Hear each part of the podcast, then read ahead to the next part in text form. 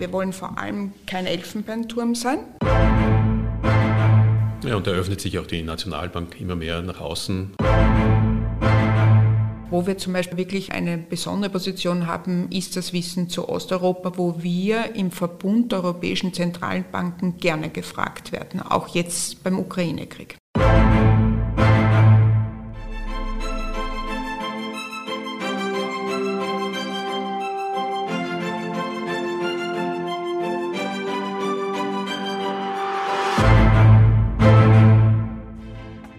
Wie viele verschiedene wirtschaftsforschende Institute braucht ein Land? Und welche Rolle nimmt dabei die ÖMB ein? Was die Aufgaben der volkswirtschaftlichen Abteilung der Nationalbank sind, bespreche ich heute mit Birgit Nissner, der Direktorin der Hauptabteilung Volkswirtschaft, und Gerhard Fenz, dem stellvertretenden Abteilungsleiter. Mein Name ist Carmen Haberfellner und ich begrüße Sie zu einer neuen Folge des Nationalbank Podcasts.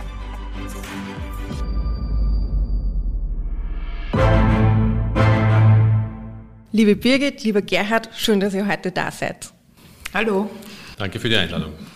In Österreich gibt es mehrere Institutionen, welche Wirtschaftsforschung betreiben. Dazu gehören beispielsweise das IHS, das Institut für höhere Studien oder auch das WIFO, das Österreichische Institut für Wirtschaftsforschung. Welche Rolle neben diesen beiden schon sehr großen Instituten nimmt die ÖMB ein? Das IHS und das WIFO haben teilweise die gleichen Themen zu erforschen, aber haben ein anderes Mandat.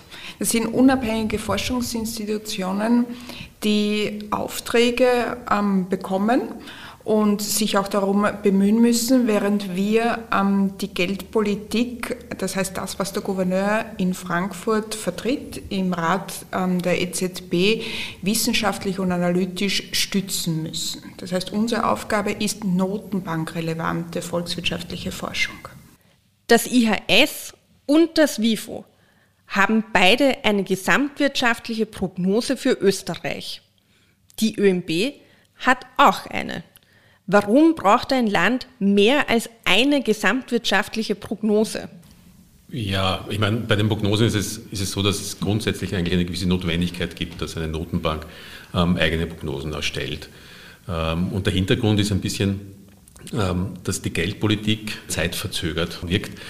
Das heißt, wenn ich heute geldpolitische Entscheidung treffe, dann ähm, habe ich typischerweise eine Zeitverzögerung von einem halben bis zu eineinhalb Jahre, bis diese ihre volle Wirkung entfalten. Also beispielsweise, wenn heute die Zinsen geändert werden, dann ähm, lehren uns ähm, unsere Erfahrungen aus der Vergangenheit, dass der stärkste Effekt auf die Inflation rund nach sechs Quartalen zu beobachten sein dürfte. Auch unsere Modelle deuten in diese Richtung. Das heißt, ich brauche diese vorausschauenden Prognosen als Entscheidungsinput für die geldpolitischen Entscheidungsträger, in dem Fall also für den EZB-Rat. Und diese Prognosen basieren zum Teil auch auf Annahmen, die durchaus vertraulich sind. Ähm, also wenn wir zum Beispiel uns überlegen, wie äh, wirtschaftspolitische Maßnahmen, wie geldpolitische Maßnahmen in den nächsten Jahren wirken werden. So sind das zum Teil vertrauliche Analysen, die als Annahmen in die Prognosen einfließen. Ähm, daher ist es wichtig, dass das ähm, im Haus passiert, dass es im Eurosystem passiert.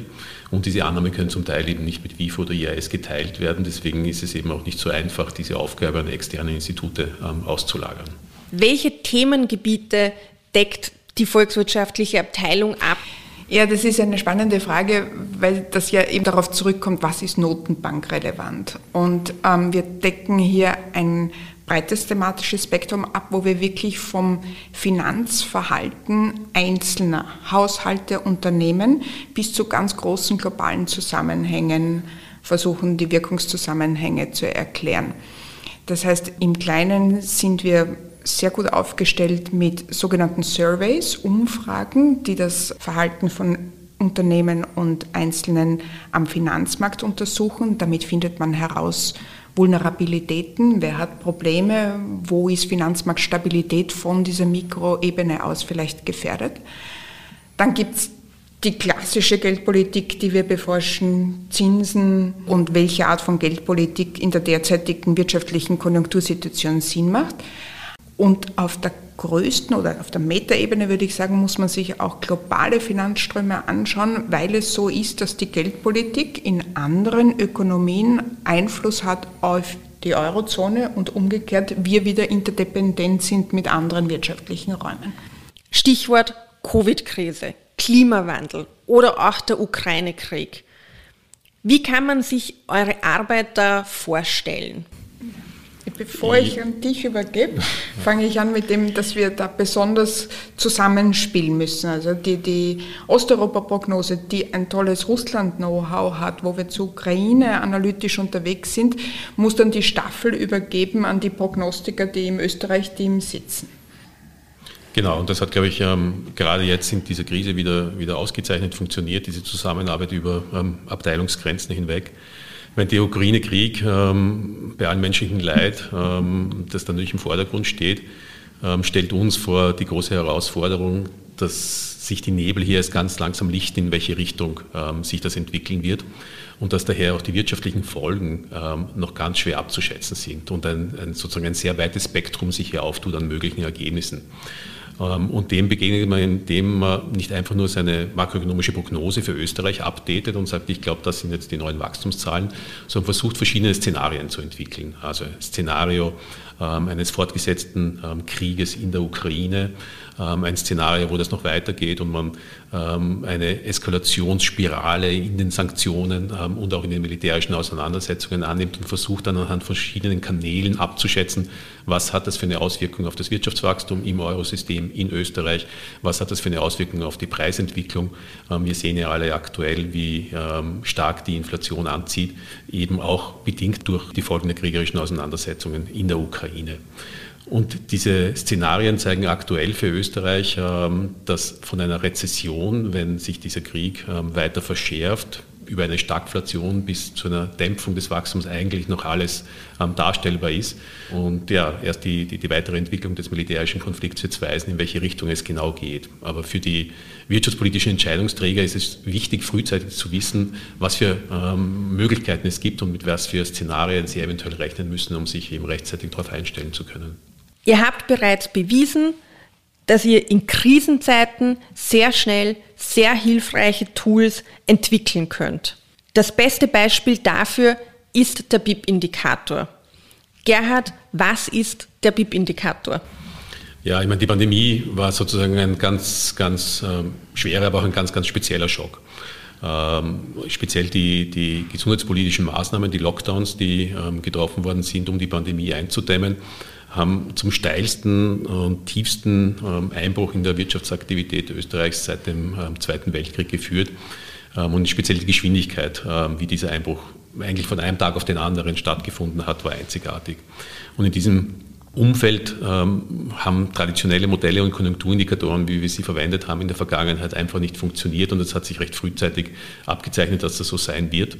Und wir haben dann auf alternative Konjunkturindikatoren ähm, zurückgegriffen, respektive die neu erhoben. Ähm, die reichen von ähm, elektronisch erfassten Transportdaten in Österreich auf, auf, auf, von der ASFINAG auf äh, Schnellstraßen und Autobahnen über die Transporttätigkeit der ÖBB über Schadstoffdaten, die ähm, täglich elektronisch erfasst werden, ähm, über den Stromverbrauch, der im 15-Minuten-Takt in Österreich abgefragt werden kann.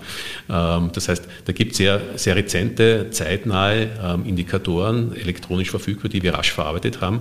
Und die haben wir verdichtet zu einem Indikator, den wir dann auf Wochenbasis veröffentlicht haben, der gezeigt hat, wie stark die Wirtschaftsleistung speziell in den Lockdowns eingebrochen ist. Und das hatte den Vorteil eben ähm, einerseits die Wirtschaftspolitik ähm, darüber zu informieren, wie stark sind die Verluste ähm, im Wirtschaftswachstum, mit denen gerechnet werden muss. Aber es hat auch den Vorteil gehabt zu sehen, dass sobald diese Lockdown-Maßnahmen ausgelaufen sind, dass sich die Wirtschaft erstaunlich rasch wiederholt hat. Viel schneller, als wir das in vergangenen Rezessionen gesehen haben. Das ist hier auch die positive Nachricht, dass wir nach Ende der Schocks uns sehr, sehr rasch erholt haben. Und wir haben zusätzlich gelernt, dass sozusagen von Lockdown zu Lockdown ähm, die negativen Effekte etwas geringer geworden sind, weil sich die Österreicherinnen und Österreicher, die Unternehmerinnen und Unternehmer immer besser darauf einstellen konnten. Ähm, das heißt, dieser, dieser Mehrwert des Produktes war einerseits die rasche In-Echtzeit-Abbildung ähm, des ähm, Verlaufs der heimischen Wirtschaft, aber eben auch die Information, ja, auch mit Hilfe der wirtschaftspolitischen Maßnahmen ist es erfolgreich gelungen, die Erholung nachher auch wieder zu ermöglichen und eine Rückkehr auf Vorkrisenniveau eigentlich viel rascher zu schaffen, als wir das erwartet hätten. Hat sich die Art und Weise der Kommunikation nach außen, und ich spreche auch von Anforderungen von außen an uns in letzter Zeit verändert? Ja, da ist sehr, sehr hohe Flexibilität erforderlich, nämlich sowohl beim Uptake von Themen, dass man darauf reagiert. Wir haben die Resilienz der österreichischen Wirtschaft darzustellen. Jetzt haben wir gehört über den Covid-Schock. Der Schock durch den Krieg in der Ukraine ist anders gestaltet. Der wird langfristiger ähm, die Strukturen transformieren. Ähm, weil er eben auch geopolitische Auswirkungen hat und dann eben noch die große Herausforderung des Klimawandels. Da muss man jedes Mal anders drauf zugehen. Was auch wichtig ist, ist, dass man es beforscht und dann einen Output generiert, der dem angepasst ist. Also wir haben eben, wie vorher schon gesagt, sehr tolle Daten und wir stellen die jetzt zum Beispiel in der Form von Dashboards dar. Damit gehen wir immer stärker in die Öffentlichkeit. Das sind interaktive Möglichkeiten. Man klickt auf einen Link, man hat die Daten und man kann selber mit den Daten herumspielen.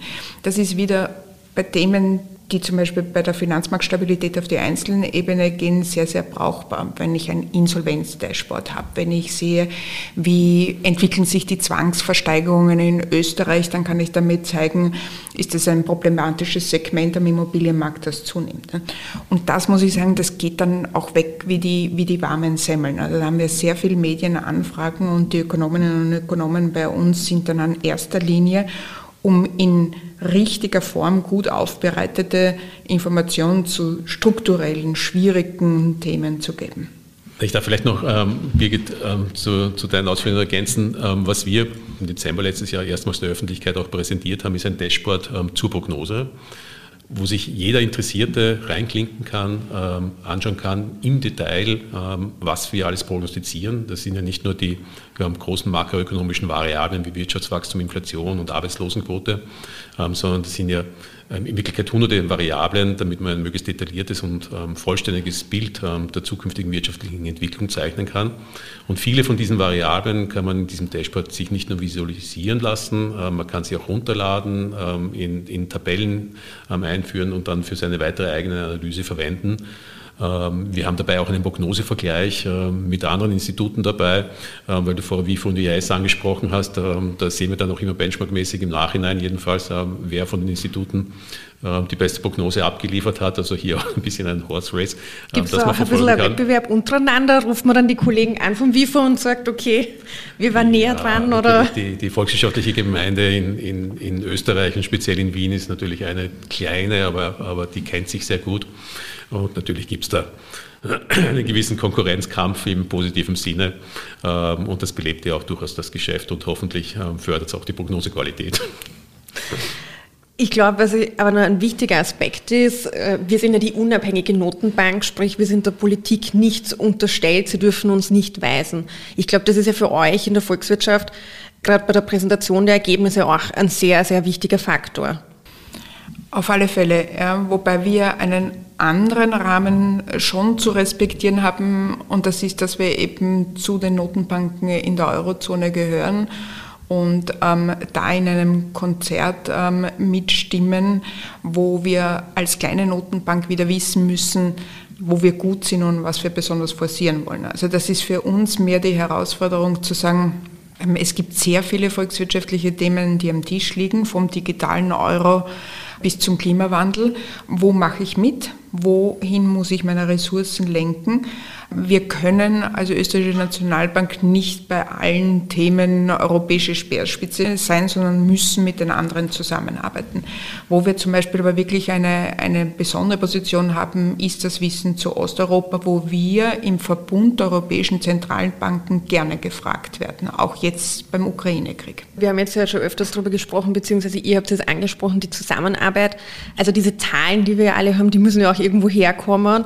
Äh, ist es schon so, dass hier die Notenbanken untereinander gut vernetzt sind oder auch diese Institutionen, die die Zahlen hergeben? Wir haben ja auch viele Kolleginnen und Kollegen aus dem Ausland bei uns. Unsere Kolleginnen und Kollegen gehen ja dann auch in, in andere Forschungsinstitute oder Notenbanken. Wie wichtig ist es, dass das weiterlebt, dass das intensiviert wird? Ja, es gibt einen ganz intensiven Austausch ähm, äh, zwischen den Notenbanken und der EZB. Ähm, man kann sich so ein bisschen vorstellen, dass jede äh, nationale Notenbank sozusagen die Expertenstelle für das eigene Land ist ähm, und diese Daten ähm, und, und, diese Forschungsergebnisse ähm, auf dem Gebiet ähm, in das System einbringt. und umgekehrt profitieren wir natürlich auch von den Forschungsergebnissen und, und den Zahlenanalysen von anderen Notenbanken und der EZB. Ähm, das funktioniert in verschiedensten Gremien, ähm, auf verschiedensten Ebenen. Das ist teilweise ähm, sehr formal strukturiert, wenn es um die Erstellung einer Prognose geht. Teilweise sind das informelle Kontakte.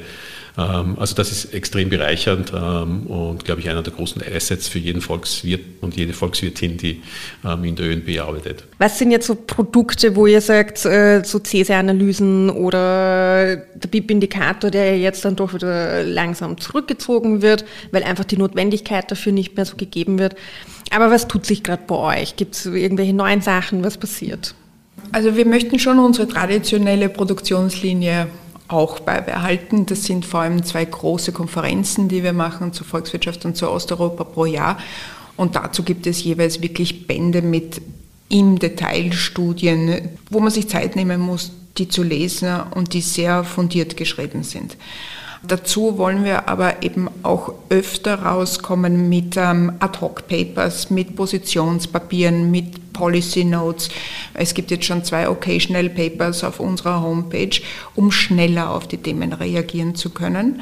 Wir wollen vor allem kein Elfenbeinturm sein. Wir haben auch gelernt, ähm, in leichteren und moderneren Formaten uns an die Öffentlichkeit ähm, zu richten. Wir sind auf Twitter, wir sind auf Instagram, wir sind auf LinkedIn, wo wirklich ein Ökonom, eine Ökonomin einen Zusammenhang kurz und prägnant erklärt und immer wieder solche Informationshäppchen anbietet.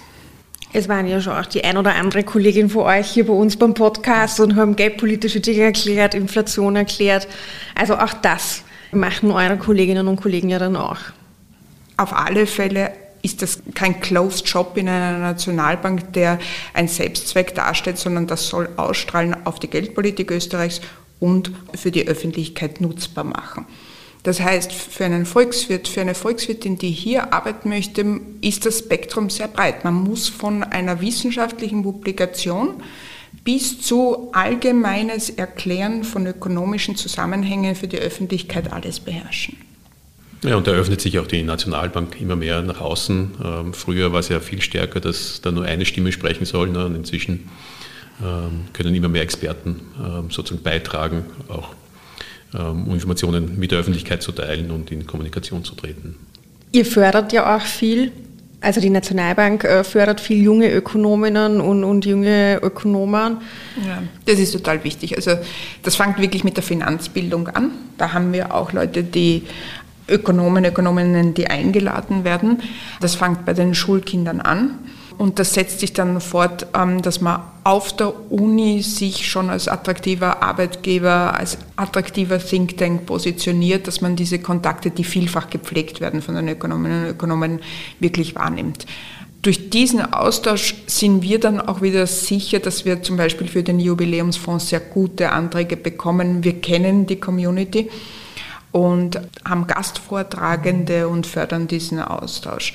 Ich selbst bin auch zum Beispiel ähm, aktiv in einem volkswirtschaftlichen Netzwerk für Frauen an der WU Wien, sodass einfach diese Offenheit signalisiert wird, wir wollen ein interessanter Arbeitgeber sein, wir wollen eine interessante Stelle für ökonomische Ideen in Österreich sein.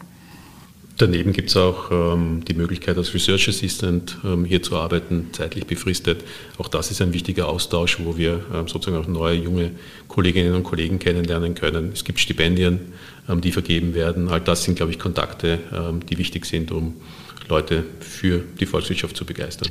Ja, das ist für uns total wichtig. Das ist eigentlich auch eine Pipeline. Und alle fünf Jahre, alle zehn Jahre kommt wieder eine datenaffinere Generation, so ähm, dass die, die erfahrenen Ökonominnen und Ökonomen gut unterstützen können mit Daten. weil du vorher gefragt hast, das ist natürlich auch eine der Herausforderungen, dass Ökonomen selber programmieren und ganz anders mit Daten umgehen als früher. Vielen Dank für eure wirklich spannenden Insights in die volkswirtschaftliche Abteilung äh, unserer Notenbank. Ich bedanke mich bei euch beiden, dass ihr euch die Zeit genommen habt und da wart. Danke, Carmen, hat viel Spaß gemacht. Vielen Dank für die Einladung, Carmen. Das war eine weitere Folge von Die Nationalbank, der Podcast. Bei Ihnen ist noch eine Frage offen geblieben? Dann schreiben Sie uns gerne eine E-Mail via socialmedia.oenb.at oder natürlich gerne auch eine Nachricht über unsere Social Media Kanäle, Twitter und Instagram. Bis bald.